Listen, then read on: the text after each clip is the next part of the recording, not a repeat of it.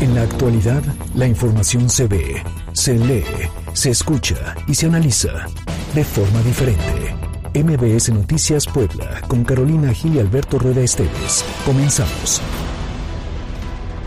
Ayer leí una publicación en redes sociales bastante real y dura. Decía así. La ignorancia sobre la COVID-19 dura hasta que aparece un caso en la familia. Ahí las bromas dejan de ser graciosas. Y tiene tanta razón esta reflexión porque a lo largo de este año y meses he escuchado a muchas personas dudar de la existencia del virus, decir que vacunados están inmunes, pensar que los niños no se contagian y que solo mueren los adultos mayores. Me queda claro que hablan desde la ignorancia, la desinformación y la apatía. Quienes hemos tenido casos cercanos de contagio o muerte, valoramos tanto la vida que estamos dispuestos a vacunarnos a cumplir con las medidas y aislarnos en caso de estar en riesgo. Pero solo lo comprendemos bien quienes lo hemos vivido. No entiendo al primer mandatario de este país cuando dice que no se puede obligar a las personas a aplicarse la vacuna, que deberían ser libres para tomar esa decisión. Y libres somos todos, pero conscientes no. Y por lo tanto deberían endurecerse las medidas para obligar a los ciudadanos a aplicarse el biológico ante su falta de responsabilidad colectiva. En varios puntos del mundo comienza a ser un requisito indispensable estar inmunizado para asistir a espacios cerrados, a establecimientos y oficinas. Ojalá en nuestro país se haga pronto, para evitar ver jornadas de vacunación vacías, biológicos que sobran y que tienen que ser de nueva cuenta refrigerados. Ojalá Ojalá fuera obligatorio, porque la vacuna es la mejor arma para contrarrestar el avance de la pandemia y la única fórmula para que en corto plazo podamos vivir tranquilos, sanos y libres. Si aún estás dudando en aplicarte el biológico, no lo hagas por ti. Hazlo por tus hijos, por tus hermanos, por tus padres y por todos los que te rodean. Yo soy Carolina Gil y esto es MBS Noticias.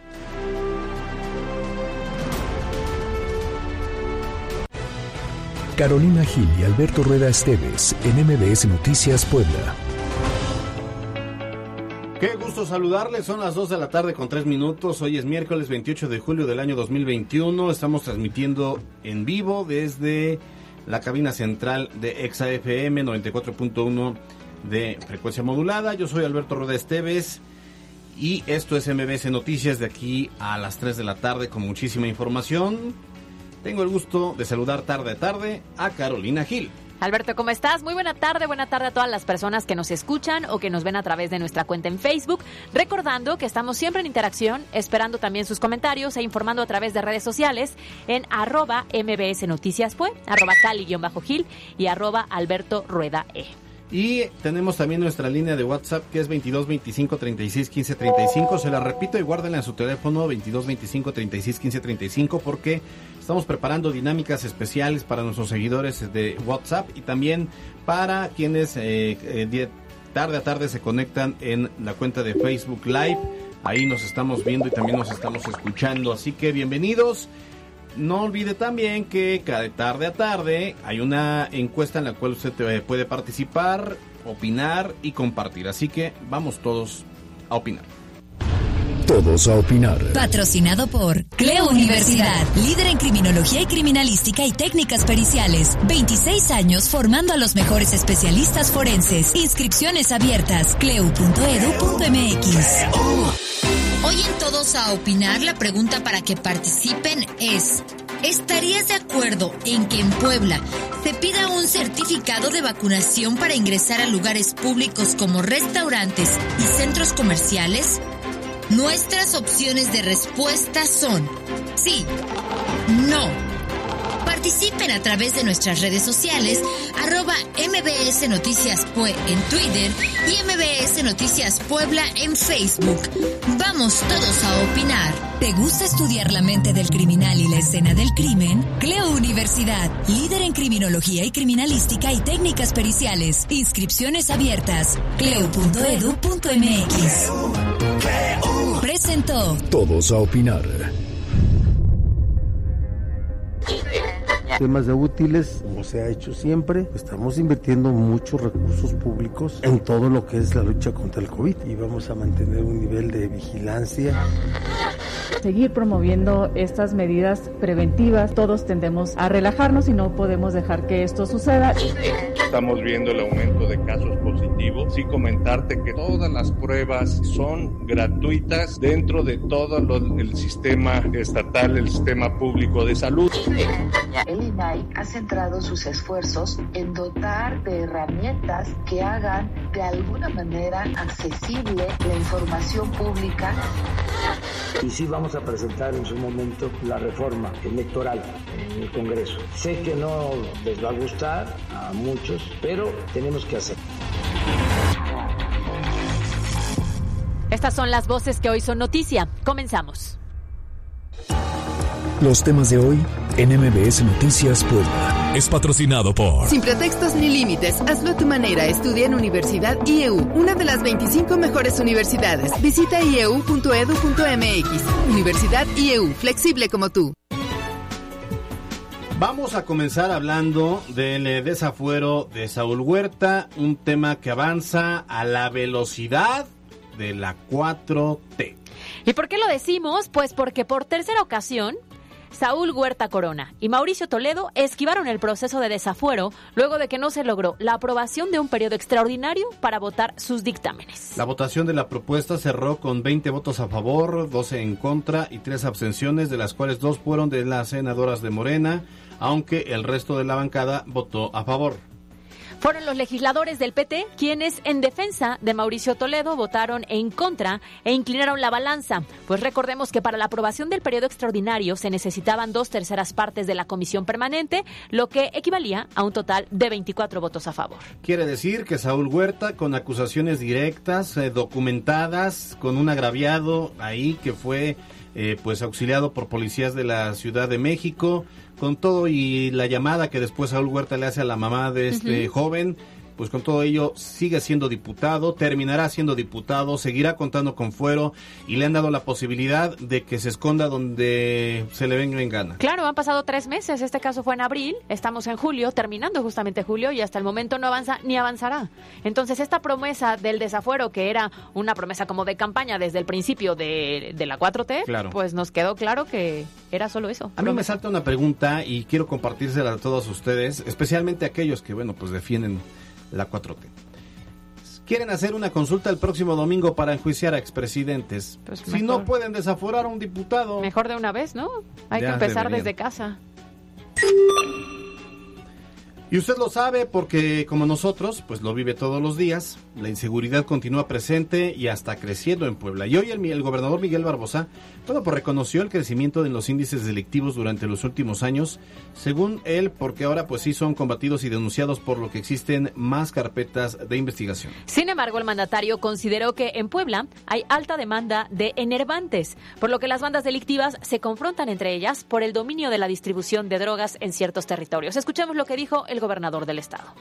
La sociedad poblana, como las sociedades de las entidades federativas en todo el país, no podemos negar el hecho de que se volvieron consumidoras de enervantes, hasta en las comunidades más pequeñas. Pero desde luego hay mucho por hacer en todo el combate de todos los tipos de delitos. Mucho, mucho, mucho por hacer. Y bueno, pues para atacar este problema, el gobernador Barbosa consideró que es necesaria la participación de las autoridades municipales, esto con el fin pues de combatir y disolver las bandas delictivas que operan en distintas regiones del territorio poblano. Y es cierto, lo malo es que pues muchas veces esas autoridades municipales se coluden con la delincuencia y el propio mandatario lo ha dicho en el caso por ejemplo de Puebla Capital y algunas también del interior del estado. Y la Red Mexicana de Franquicias lanzó esta mañana un llamado al gobierno del estado para que meta mano para tomar las riendas de la seguridad en el municipio de Puebla, tras señalar que las redes sociales se han convertido en el gancho para reclutar a jóvenes para que se sumen a grupos delincuenciales. Roberto Esquivel aseguró a través de redes sociales como Facebook y TikTok que hay publicaciones en las que pues invitan a los jóvenes a sumarse a bandas delictivas como si ofrecieran un producto y a veces pues resulta más atractivo para los jóvenes. Bueno, ahora, Por si se andaban durmiendo, resulta que esta mañana se activó el Sistema Estatal de Protección Civil ante un sismo de magnitud preliminar de 3.9 que tuvo epicentro al sureste de San Marcos Guerrero y que fue percibido en algunas regiones del estado de Puebla. Sí, y fíjate, Caro, que incluso el Servicio Sismológico Nacional de la Universidad Nacional Autónoma de México, la UNAM, informó que el temblor fue de intensidad 4.2 grados en escala Richter con origen en, no en Pinotepa Nacional ni en todos estos lugares donde es muy común, sino con origen en Santa María Xonacatepec, Junta Auxiliar de Puebla Capital. Bueno, ¿ya ustedes dónde les agarró el temblor, eh? ¿A Pues, ti? Desayunando, pero no, no sentimos nada. No, yo... te- Qué insensibles, no sentimos nada. Yo tampoco, ¿eh? No percibí nada. Y este fin de semana, con motivo de la consulta popular, habrá ley seca en todo el estado. Tómenlo en cuenta porque de acuerdo con el anuncio de la Secretaría de Gobernación, de la Secretaria de Gobernación Ana Lucía Gil Mayoral, sí habrá esta restricción a lo largo de este fin. Sí, fíjate que la funcionaria confirmó la medida, aunque no especificó los días que abarcará, por lo que pues lo invi- invitamos a estar pendientes para conocer los detalles de la restricción de la venta de bebidas alcohólicas que solamente aplicaría para procesos electorales. Es una consulta, pero lo están ahí eh, poniendo sobre la mesa. El tema, como bien lo dices, es que no se sabe si va a empezar desde viernes o desde sábado o si desde las 0 horas del domingo para concluir al último minuto del mismo domingo 1 de agosto. Recordemos que en el proceso electoral sí fue el fin de semana completo, sin embargo, pues aquí estaremos a la espera de que definan específicamente si dura una jornada o dos jornadas.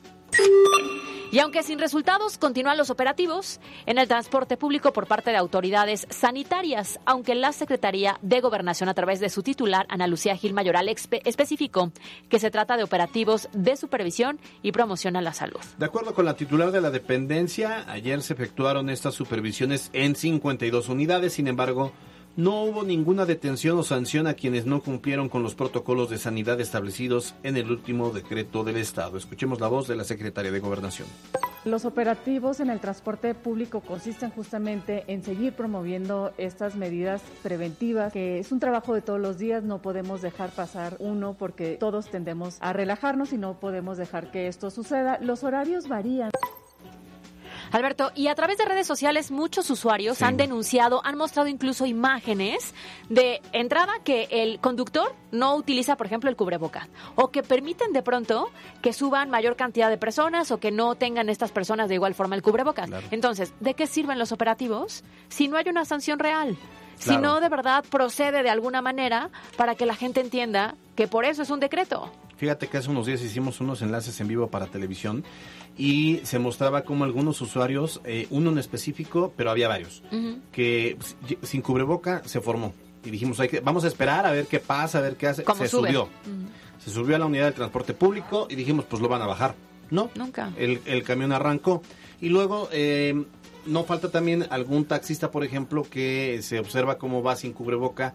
Cuando no hay pasaje puede ser viable, pero de acuerdo a los operativos y al protocolo deben mantener el uso de cubreboca de manera permanente, haya o no haya pasaje en el tema del transporte colectivo o ejecutivo a través de plataformas. Claro, entiendo que son operativos, como decía, de promoción de la salud, pero creo que valdría la pena que si los usuarios lo están señalando también, identifiquen muy bien cuáles son las rutas y estén pendientes para que haya sanciones. Y de acuerdo al decreto sí hay sanciones, ¿eh? O sea, sí se, se puede suspender la unidad por algún tiempo definido y luego hay sanciones económicas y eh, bueno, al inicio estaba mucho este tema de que el uso del gel y que el conductor tenía que usar gel antes de recibir antes y después de recibir el dinero y que tenía que darle gel a sus usuarios y que los usuarios dentro de- debía haber un cupo limitado. Y lo que ves es que ya no hay gel que ya no ya hay gente que va hasta de pie entonces Claro. sí hay que cuidar todos estos pequeños detalles porque son los focos de Oye, contaminación. pequeños detalles y estamos a prácticamente, ¿qué será? Un mes de que regresen las escuelas de manera presencial, lo que va a implicar mayor movilidad a través del transporte público. Entonces creo que tienen el tiempo suficiente para supervisar de forma correcta y que cuando llegue este momento del regreso a clases no haya problema con la cantidad de niños y padres de familia que van a usar el transporte público. Y hablando de, este tema, Caro, una vez anunciado el inminente regreso a las actividades presenciales para el ciclo escolar 2021-2022 en todo el estado, El gobierno anunció la entrega de zapatos y útiles escolares para todos los estudiantes de nivel primario. Y seguramente usted se preguntará por qué este año no habrá entrega de uniformes. Bueno, el gobernador Miguel Barbosa Huerta explicó que los entregados el año pasado pues evidentemente no fueron usados, por lo que esperan que pues lo hayan guardado, tengan la ropa suficiente para que puedan los niños acudir de esa manera. Y sobre todo esperamos que no hayan crecido, que se hayan quedado del mismo tamaño. Imagínate en un año un niño pues sí. Seguramente este, ya ni el zapato es del mismo número. Cadena de oración para que no haya eh, crecido el niño y le quede el uniforme del año pasado. Pero escuchemos lo que dijo el gobernador. Los temas de útiles, como se ha hecho siempre, estamos invirtiendo muchos recursos públicos en todo lo que es la lucha contra el COVID y vamos a mantener un nivel de vigilancia en proveerlos y tener disposición de gel, de cubrebocas, de todo eso es una inversión enorme. Pues así las cosas. Vamos a otros temas. Mire, debido a la pandemia que estamos viviendo y con el semáforo en naranja, la Benemérita Universidad Autónoma de Puebla decidió que por primera vez la elección de rector se lleve a cabo ya no de manera presencial, sino vía electrónica. Y este esquema ya fue aplicado por la universidad en febrero de este año para la elección de los consejeros de unidades académicas de la facultad, aunque sería la primera ocasión en la que se elige de esta manera, de esta manera al rector. Pues de la guía publicada por la máxima casa de estudios en Puebla apunta que tanto estudiantes como docentes deberán ingresar a la página votoelectrónico.wap.mx. Así en el buscador usted entra votoelectrónico.wap.mx en donde se les pedirá el ingreso a través de su correo electrónico institucional. La plataforma prevé la verificación de la cuenta a través del teléfono celular para dar un código que entonces le permitirá el ingreso a la boleta y elegir así al candidato o a la candidata. Bueno, pues ahí están las nuevas modalidades en esta nueva realidad, nueva normalidad de cómo podrían emitirse estos votos. Y es un buen ejercicio. Imagínate que si funciona y es muy preciso, yo creo que pueden adoptarlo otras instituciones. Claro. Ya no hablemos del tema, mm, eh, por ejemplo, de unas elecciones federales, un proceso electoral federal, ¿no? Que sería ideal también. Claro. En Estados Unidos se maneja. Sí, exacto. Y afortunadamente la UAP pues tuvo un ejercicio previo con la elección de los consejeros, donde logró medir este cómo operaba, cuántas personas participaban y demás. Entonces, pues ahora lo aplicará para la elección del rector, que es sumamente importante. Así es. Oye, en temas nacionales, fíjate que el eh, eh, dirigente nacional de Morena, eh, Mario Delgado, eh, pues eh, hizo una acusación ahí un tanto fuerte contra el INE porque dice, no, ya busqué mi, mi mesa receptora de voto y no la encontré. Y ya Ciro Murayama fue el que respondió a través de su cuenta de Twitter y dijo, no, yo creo que está mal informando. Yo creo porque que no si sabe entra buscar. exactamente a tu casilla, no sabe buscar, pues si entra ahí al tema de tu casilla, lo, va, lo va, que es el mismo método o la metodología que se utilizó en el pasado, pasado proceso electoral del 6 de junio, y que es muy simple. es muy simple, pero yo creo que creo que se están preparando para fraude, para eh, deslegitimar. Deslegitimar. Deslegitimar. Deslegitimar el resultado, porque recordemos que el 40% eh, debe haber una participación de por lo menos el 40% para ser vinculante. Pero como nosotros no somos especialistas en temas electorales, menos de consulta pública, por eso tenemos en la línea telefónica al doctor Marcos Rodríguez del Castillo, vocal ejecutivo de la Junta Local del INE. Doctor, ¿cómo está? Qué gusto saludarle como siempre. Gracias, Beto. Muy buenas tardes. Los saludo con afecto usted y a su audiencia. Buena tarde. Oiga, pues platíquenos, ya están afinados todos los detalles justamente para la consulta del próximo domingo. Efectivamente, eh, hemos ya eh, dispuesto la instalación de 2.941 mesas receptoras de la consulta popular que serán instaladas a lo largo y ancho del estado este domingo.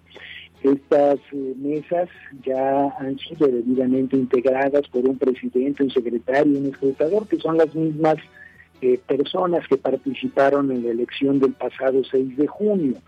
El ciudadano podrá consultar dónde se ubica la mesa receptora en la que le corresponde participar en la página de INE, que es www.ine.mx.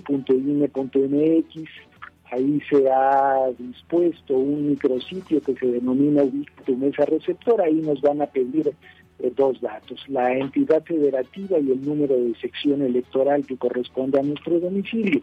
Ambos datos los encontramos en nuestra credencial para votar. Lo único que tendremos que hacer será eh, capturarlos y ahí nos desplegará el domicilio de la mesa receptora en la que nos corresponde participar.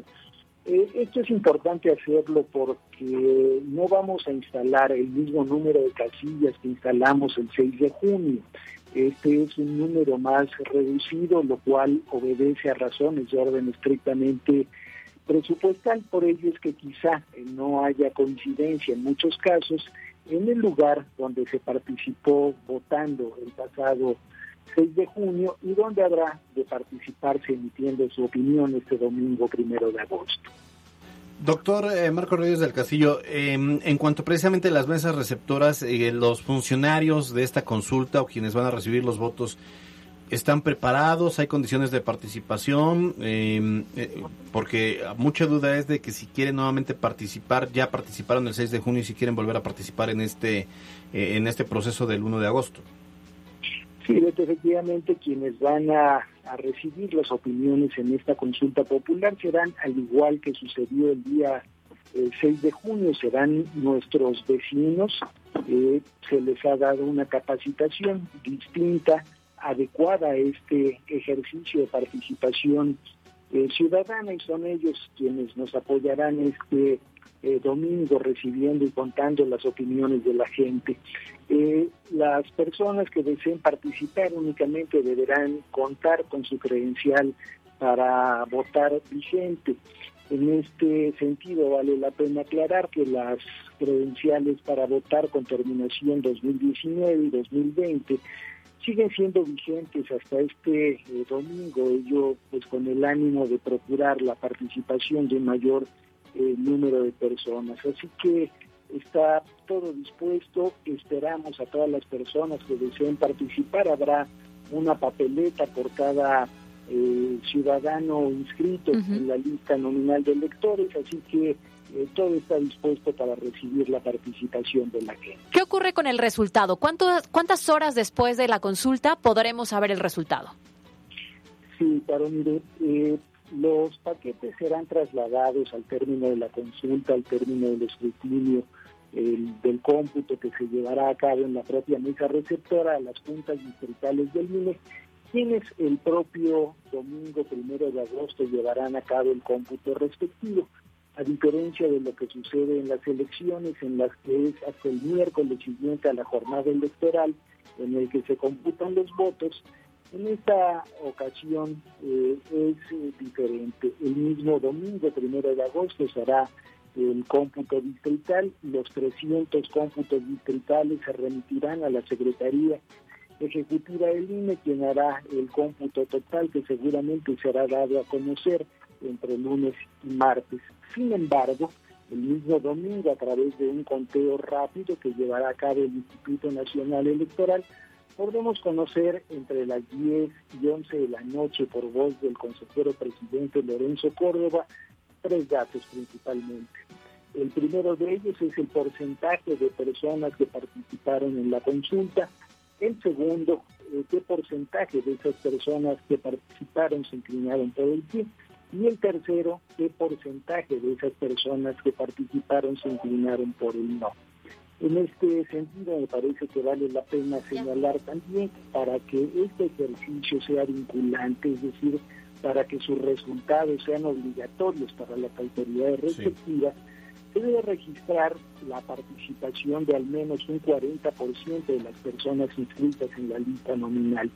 En México, en este momento hablamos de un listado nominal de alrededor de 93 y medio millones de personas, lo cual implica que para estar en este umbral de participación del 40%, eh, deberían participar un poco más de 37 millones 400 mil personas. Muy bien, pues ahí está el reto para esta consulta popular del próximo domingo.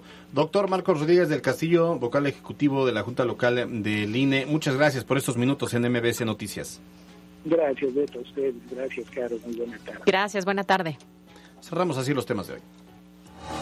Los temas de hoy en MBS Noticias Puebla. Fue patrocinado por. Destaca del resto, hazlo a tu manera. Estudia tu maestría en solo 16 meses. Llama al 222-141-7575. Universidad IEU. Flexible como tú.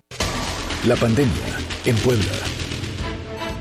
Y ante el aumento en la demanda de pruebas PCR para la detección de COVID-19 en Puebla, la Secretaría de Salud del Estado anunció que en los centros de salud públicos del sistema estatal estas son gratuitas, por lo que se insiste en acudir para atención médica en caso de cualquier síntoma relacionado con el coronavirus. Que el dinero entonces no sea el motivo para no realizarse la prueba si es que realmente tienen síntomas. Así lo dijo el secretario de Salud, José Antonio Martínez García. Escuchemos. Estamos viendo el aumento de casos positivos. Sí comentarte que todas las pruebas, tanto antigénicas avaladas por el INDRE como las pruebas PCR-RT son gratuitas dentro de todo el sistema estatal, el sistema público de salud. Y recordemos que desde ayer comenzó la campaña de vacunación contra COVID-19 para todos los millennials de la zona conurbada y será la siguiente semana cuando empiecen estas jornadas en la capital poblana. Recuerde que cuando hablamos de millennials son de 30 a 39 años. La Secretaría de Salud en Puebla estimó que en un solo día se colocaron 72.724 vacunas de las firmas Pfizer y AstraZeneca. De ese tema habló el secretario de Salud y puntualizó que cualquier tipo de enfermedad crónica o padecimiento tiene que ser informado una vez que la persona acuda a cualquier centro de vacunación, donde será evaluado para poder determinar si la vacuna es o no contraproducente. También recuerde que en cada campaña atienden a los rezagados. Hasta aquí los temas de la pandemia. Hacemos una pausa y volvemos con más. Estás escuchando MBS Noticias Puebla con Carolina Gil y Alberto Rueda Esteves. Información en todas partes. En un momento regresamos. MBS Noticias Puebla con Carolina Gil y Alberto Rueda Esteves. Información en todas partes. Continuamos.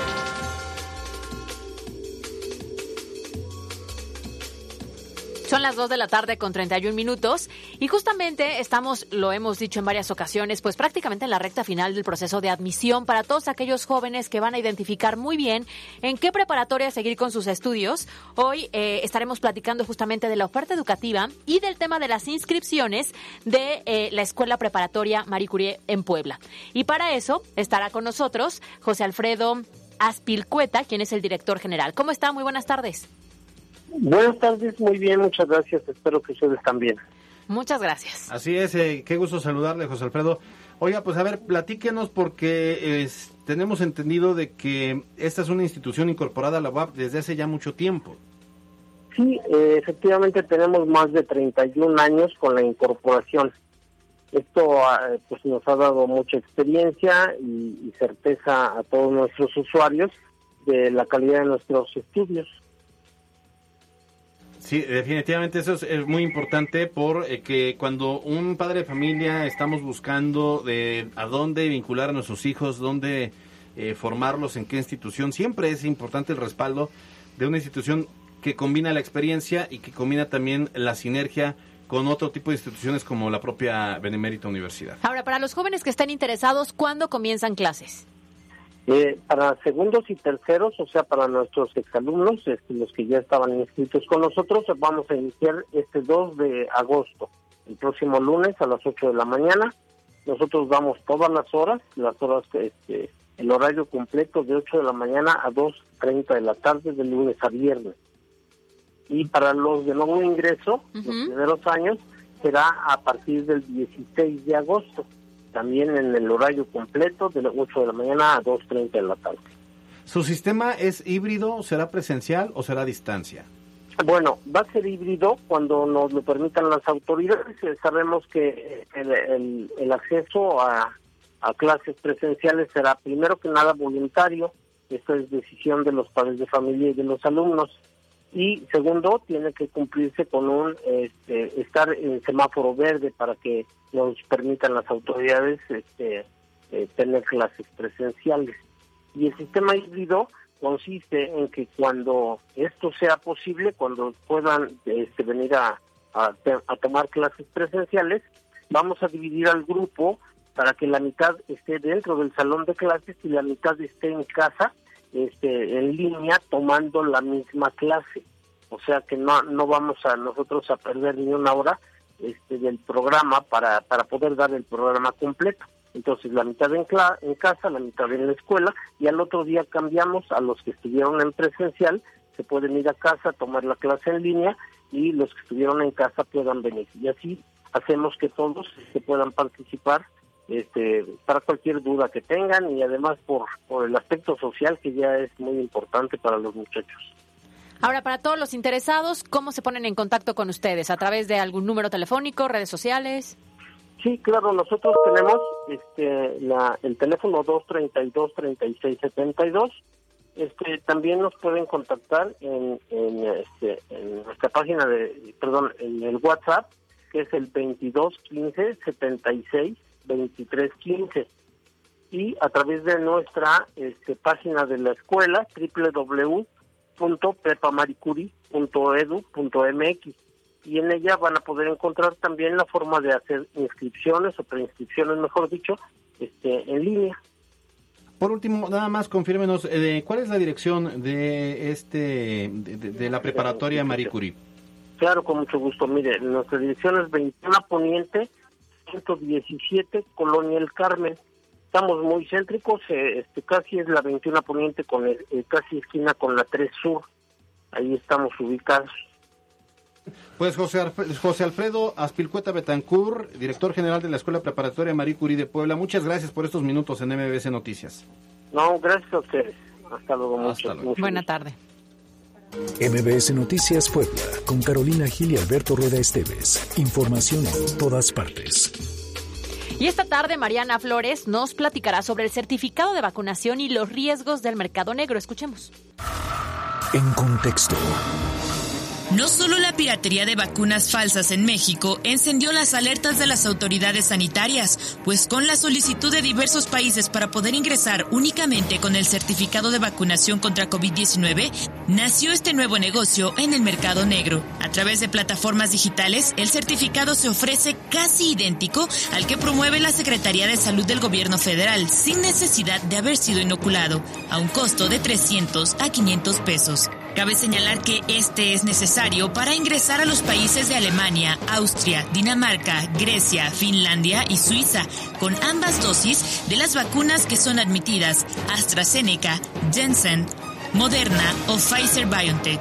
En tanto que el certificado también permite saltar la cuarentena de llegada en Canadá, Francia y España. De acuerdo con la Secretaría de Salud, la vía correcta para obtener el comprobante oficial que permite comprobar que una persona fue vacunada contra el virus SARS-CoV-2 puede descargarse en el enlace cbcovid.salud.gov.mx. Este proceso es gratuito. Quienes no lo realicen de esta forma y acudan a otros medios para obtener el certificado podrían estar incurriendo en un delito, pues el artículo 339 del Código Civil de la Ciudad de México advierte al que para obtener un beneficio o causar un daño falsifique o altere un documento público o privado, se le impondrán de 3 a 6 años de prisión y de 100 a 1000 días de multa, tratándose de documentos públicos, y de 6 meses a 3 años de prisión y de 50 a 500 días de multa, tratándose de documentos privados. Para MBS Noticias, Mariana Flores. Fíjense que en Mazatlán, Sinaloa, ya eh, se ha convertido en el primer estado mexicano en solicitar un certificado de vacunación para poder ingresar a lugares públicos, eh, por ejemplo, centros comerciales, restaurantes, bares, entre otras cosas.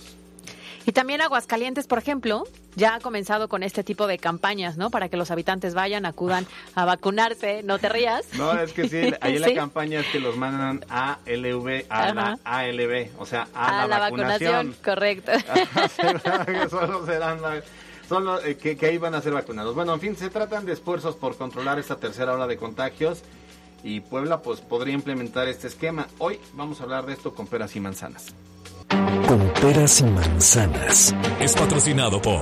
La clave del éxito está en mí. Por eso he decidido estudiar en una de las mejores 30 universidades del país. He decidido estudiar en VP. Yo lo decido, yo lo hago realidad. Hashtag yo lo hago VP. Y esta tarde nos da mucho gusto recibir en MBS Noticias Andrés de la Luz, quien es director de la Asociación de Centros Comerciales del Estado de Puebla. ¿Cómo estás? Bien, Caro, ¿cómo están, amigo? ¿Cómo estás? Bien, bien, con el gusto de saludarte como siempre. Oye, pues ¿cómo ves este, este certificado de vacunación, independientemente de lo que se ha declarado en los últimos días, de que no, de que todo la vacunación debe ser libre, etcétera? Pero ¿cómo ves estos esquemas? Porque independientemente de lo que diga la federación, pues los estados pueden tomar sus propias decisiones. Claro, mira, ayer lo platicábamos en una mesa de trabajo con la doctora Ana Lucía Gil, la, doctora, la secretaria de Gobernación, y, y decíamos o platicábamos que eh, es correcto o más bien es válido que todos nos vacunemos, que es un tema eh, eh, ciudadano el que vayamos a ejercer la obligación y el derecho de ser vacunados. Sin embargo, que para el esquema que se pretende o que si pretendemos implementar este tipo de situaciones necesitamos generar el mecanismo porque no queremos abrirle la puerta a la piratería o en este caso a la extorsión o en este caso a la corrupción.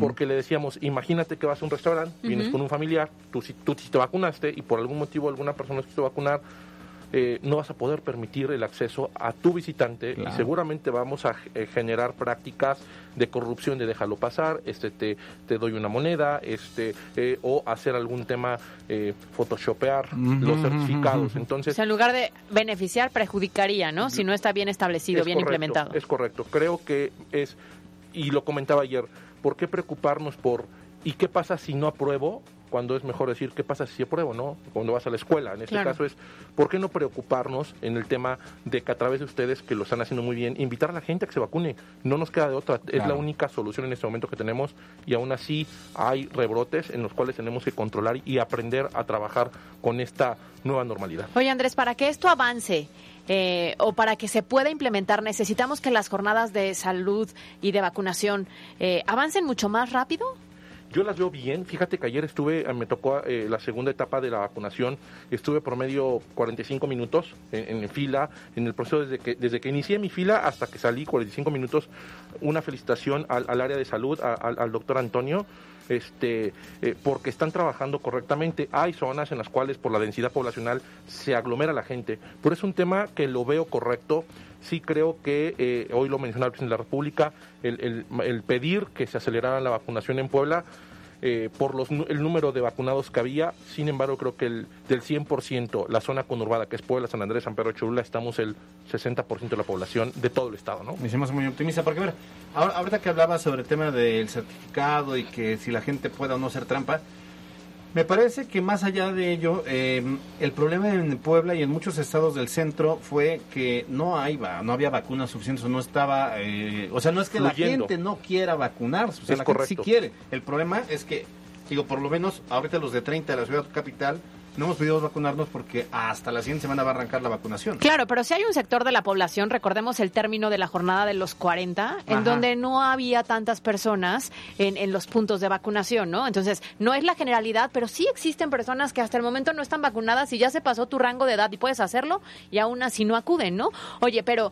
implementar esto podría caer en un tema como de discriminación, que un cliente diga, ah, me, como, como cuando vas al antro, ¿no? Que permiten la entrada a uno y a otro y que digas, porque no estás vacunado no puedes entrar. ¿Podrían caer en eso? Eh, ayer lo platicábamos ayer con, la doctora, eh, eh, también estaba con nosotros en la mesa Olga Olga Méndez, de Canirac, y platicábamos eso. No queremos caer nosotros en un incumplimiento a la ley federal en la cual por negarle el acceso a una persona podamos meternos en un problema de legalidad en la situación y todo se resolvía con, pues vayamos entonces a vacunarnos, generemos una campaña intensa de vacunación e invitar a la gente a, que se vacunen. No tenemos de otra, ¿no? No, bueno, pero ahí también eh, yo creo que se establecería un, digamos, un decreto que pudiera apoyar ya sea el Poder Ejecutivo o en, el, en, todo caso el Congreso del Estado para que puedan no, cayéramos en, no caigan en ello porque ahorita estamos hablando de un tema de responsabilidad donde como en el caso de Sinaloa lo que se ve es que pues medio no quieren medio eh, no hay las campañas de difusión lo que quieras pero que ya se ven forzados a decir, vamos a manejar un certificado. De hecho, eh, hemos puesto aquí en este espacio el ejemplo de Francia, de que allá sí había muchas o hay muchas vacunas, la gente, los jóvenes no querían y dijo el presidente Emmanuel Macron, pues saben qué, está bien, si no quieren adelante, pero va a haber un certificado, quien no, lo, no, esté vacunado no podrá acudir. Y entonces en un día se han llegado a registrar hasta 1 y 1.5 millones de solicitudes. Digo, estamos en contextos distintos porque hoy en día, si tú vas a un restaurante en el supuesto ya está el certificado, aquellas personas que no se vacunen no van no pueden dar o tener ciertos servicios el tema del comercio informal es el cual nos va a matar, ¿no? O sea, eh, eh, es decir, estamos en contexto, sí creo que la solución pudiera ser, sin embargo, se tiene que analizar de diferentes aristas, porque implementarlo sin contemplar el tema del comercio informal, entonces eh, a nosotros como comercio establecido, comercio formal, que paga impuestos, que genera empleos, que, que, que retribuye económicamente al Estado,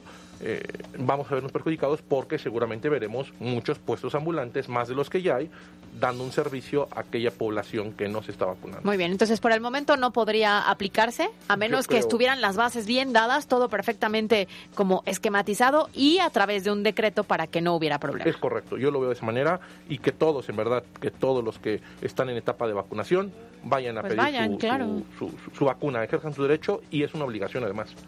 Pues sí. Con la intención de que seamos responsables de manera colectiva. Y lo decía yo en la editorial, si no te quieres cuidar tú, piensa en tus papás, tus hermanos, tus amigos, tu familia, tus compañeros de trabajo y hazlo por ellos si es que tú consideras que no lo necesitas, ¿no? Pero los demás sí lo necesitamos. Es correcto, es un tema, ah, si hoy, hoy hiciéramos un consenso o un censo, eh, de cada 10, 8 personas hemos perdido un familiar por tema COVID. Sí, claro. Entonces, o conocido un familiar. Entonces sí creo que es por también honrar a estas personas que han fallecido que tenemos que ir a, a vacunarlos. Muy, bien. Andrés Alú, no te vayas, vamos a ver los resultados de la encuesta. Con peras y manzanas. Fue patrocinado por La clave del éxito está en mí. Por eso he decidido estudiar en una de las mejores 30 universidades del país. He decidido estudiar en VP. Yo lo decido, yo lo hago realidad. Hashtag yo lo hago VP. MBS Noticias Puebla, con Carolina Gil y Alberto Rueda Esteves. Información en todas partes. Y hoy a través de redes sociales, la pregunta del día es, ¿estarías de acuerdo en que en Puebla se pida un certificado de vacunación para ingresar a algunos eh, lugares públicos como restaurantes y centros comerciales?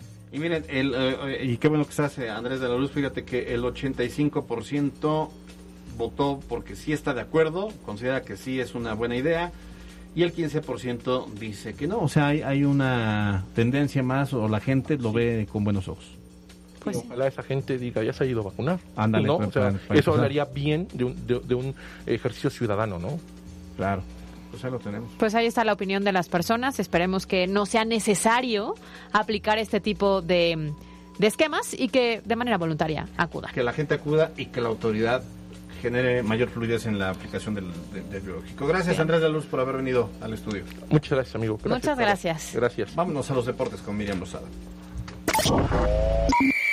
En la cancha, con Miriam Lozada. Muy buenas tardes, Caro Alberto. Iniciamos con las noticias deportivas. En conferencia de prensa, Nicolás Larcamón, director técnico del Puebla, calificó como prioritaria la llegada de un refuerzo más de primera línea, es decir, que cumpla con las condiciones para ser titular indiscutible en la franja, y reconoció que el partido ante Chivas el próximo viernes será un juego de igual a igual pese a la jerarquía del Guadalajara y espera que esa misma jerarquía no pese en el accionar del arbitraje. Los Pericos de Puebla derrotaron 16 carreras a 11 a los Mariachis de Guadalajara en el primer juego de la serie disputado en el Parque de Pelota Hermano Cerdán en un encuentro con duración superior a cuatro horas y media y la novena verde en juego de volteretas terminó imponiéndose a los líderes del béisbol en la Liga Mexicana. La selección mexicana olímpica se impuso sin problemas tres goles a cero a Sudáfrica y amarró el segundo lugar del grupo avanzando a los cuartos de final de los Juegos Olímpicos, donde los autores de las anotaciones corrieron a cargo de Alexis Vega, Luis Romo y Henry Martin. Será el próximo sábado a las 6 de la mañana, hora del centro de México, cuando el tricolor se enfrente en su partido de cuartos de final a Corea del Sur. Luego de que este miércoles se disputaran los últimos partidos de la fase regular del fútbol varonil olímpico, quedaron definidos los cuartos de final de la siguiente manera. México ante Corea del Sur, Costa de Marfil contra España, Japón frente a Nueva Zelanda y Brasil contra Egipto. En más de la actividad olímpica, otra vez los clavados se quedaron a las orillas de las medallas y la dupla conformada por Yael Castillo y Juan Celaya se conformaron con el cuarto lugar luego de desperdiciar su último clavado, situación que aprovecharon los alemanes para colgarse la presea de bronce, mientras que China y los Estados Unidos completaron el podio. Esta es la tercera vez que los clavados mexicanos terminan en cuarto lugar. Y finalmente les hacemos la invitación para que este sábado 31 de julio acudan a la presentación de dos nuevos modelos de motocicletas Sontes Puebla. El evento se trata de dos pruebas de manejo con pistas en concreto y pista todoterreno con moto insignia y seguridad constante. Se llevará a cabo en Nubia Residencial de 12 a 3 de la tarde y los interesados pueden acudir a registrarse a la página de Facebook arroba Sontes Puebla. Por el momento, hasta aquí las noticias deportivas. Yo soy Miriam Lozada y nos escuchamos la próxima. En un momento regresamos. Estás escuchando MBS Noticias Puebla con Carolina Gil y Alberto Rueda Esteves. Información en todas partes. Continuamos en MBS Noticias Puebla con Carolina Gil y Alberto Rueda Esteves. Información en todas partes. La Chorcha Informativa. Oye, Caro, a ver si ya dejas de estar recomendando tus este, entrenamientos esos complicados, porque mañana ya no puedo venir hoy a trabajar. Ayer se sintió, mira, fuimos el, el lunes. Ayer no podía ni con su alma ni con sus piernas. O y sea, hoy ya sí no llegó vino. la- al entrenamiento. El lunes sí, y No, se aventó el lunes. ¿Y entrenamiento. ayer? No, ayer ya, Ya no. no. ya no. Y hoy tampoco. Oh, pues Entonces- mira, ya está incapacidad pidió. 40 días por un entrenamiento. Oye, pero ¿y qué? Ella ¿Cuándo? dice que no cree que seas humana. están buenos, están buenos los entrenamientos. ¿Cuándo vamos, partner? Cuando pierda. Ponle fecha. No, pues cuando pierda. Tiene que ser Tenemos, sábado. Este, pero tenemos una apuesta. Pero mira, como yo no veo claro, sábado. No puedo, me lastimé ayer. Te caíste otra vez. No me caí, pero bueno, sí me caí. Ya te enseñé la foto. ¿Otra Tengo vez? sangre en mi Algo tienes que hacer para aprender a caminar bien. es constante, tus caídas son constantes. Siempre tropiezo con la misma piedra. Ay, a mí me pasaba eso también. Pero diferente. Oye, ¿y qué? ¿De qué es la chorcha hoy? ¿De qué vamos Ah, a pues platicar? no sé, tú eres la delegada especial en temas de la chorcha. ¿Tú eres muy sarcástico? No. No. No. Bueno, resulta que eso es bueno. Porque las personas que son sarcásticas se dice que son inteligentes. y les voy a explicar por qué. Porque todo se debe a que mientras las respuestas normales pues no son de mucha profundidad, no hay que pensarle mucho, no hay que ser muy creativos, cuando eres sarcástico, la realidad es que echas a andar un poquito más tu ardilla Sí. y entonces respondes de manera que la gente no se espera. Y por lo tanto tienes mayor agilidad mental y puedes ser más inteligente. El problema es cuando no te entienden el sarcasmo. Es que la otra Sí. persona entonces, obviamente, tiene su ardilla un poco dormida. Oye, pero creo que el sarcasmo y el doble sentido es, es así, ¿no? Los mexicanos tienden mucho a ser sarcásticos y con doble sentido y te da así una agilidad para responder distinta, Pues sí. ¿no? Ahora, pues también depende de los temas, ¿no? Como de los temas. O sea, no puedes ser sarcástico para todo el tiempo y... No, obvio, no en una junta de trabajo Ajá, y tú aventándote tu comentario. Bueno, los la hay. verdad es que siempre sí, sí, sí lo hacía. Los hay y eso se llama imprudencia. No se, no se llama sarcasmo. Sí. sí, Hasta para eso hay que saber en dónde, ¿no? Todo en esta vida se puede, pero hay que saber en dónde y con quién. Ahora, el sarcasmo raya un poco ya en la burla. O sea, si no, se puede confundir. Es que depende, burla ¿no? Depende del contexto. Sí. A ver, que venga la productora a darnos su punto de vista porque no, No, no la pues escuchan. Pero yo digo que depende del contexto. Yo creo que depende de la intención, porque ciertamente el sarcasmo es una cosa y la burla es otra. Desde mi punto de vista, o sea, el sarcasmo es una respuesta que está haciendo eh, evidente, de alguna manera, este algo contrario. Es cuando te dicen, por ejemplo, ¿tú eres sarcástico? No.